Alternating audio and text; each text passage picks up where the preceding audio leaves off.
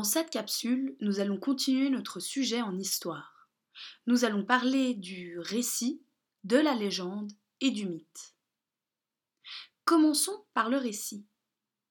Un récit est une manière de raconter une histoire.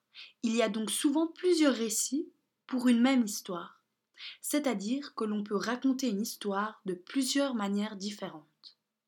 Un récit, c'est le fait de rapporter quelque chose, comme par exemple écrire un récit de voyage ou un récit d'aventure.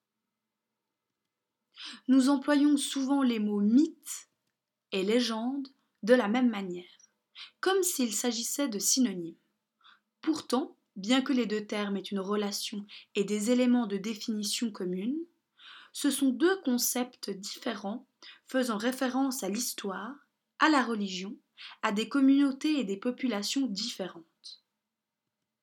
Le mythe et la légende font partie de la tradition orale des peuples. Ce sont des histoires transmises et racontées de génération en génération. Commençons par expliquer ce qu'est une légende. Une légende est une histoire qui, à la base, est vraie. Par vrai, j'entends que la légende est basée sur un événement historique qui s'est réellement passé. Mais comme cet événement est raconté et passe à travers les générations, l'histoire est souvent un peu modifiée ou transformée. Voilà ce qui définit une légende. Parlons maintenant du mythe.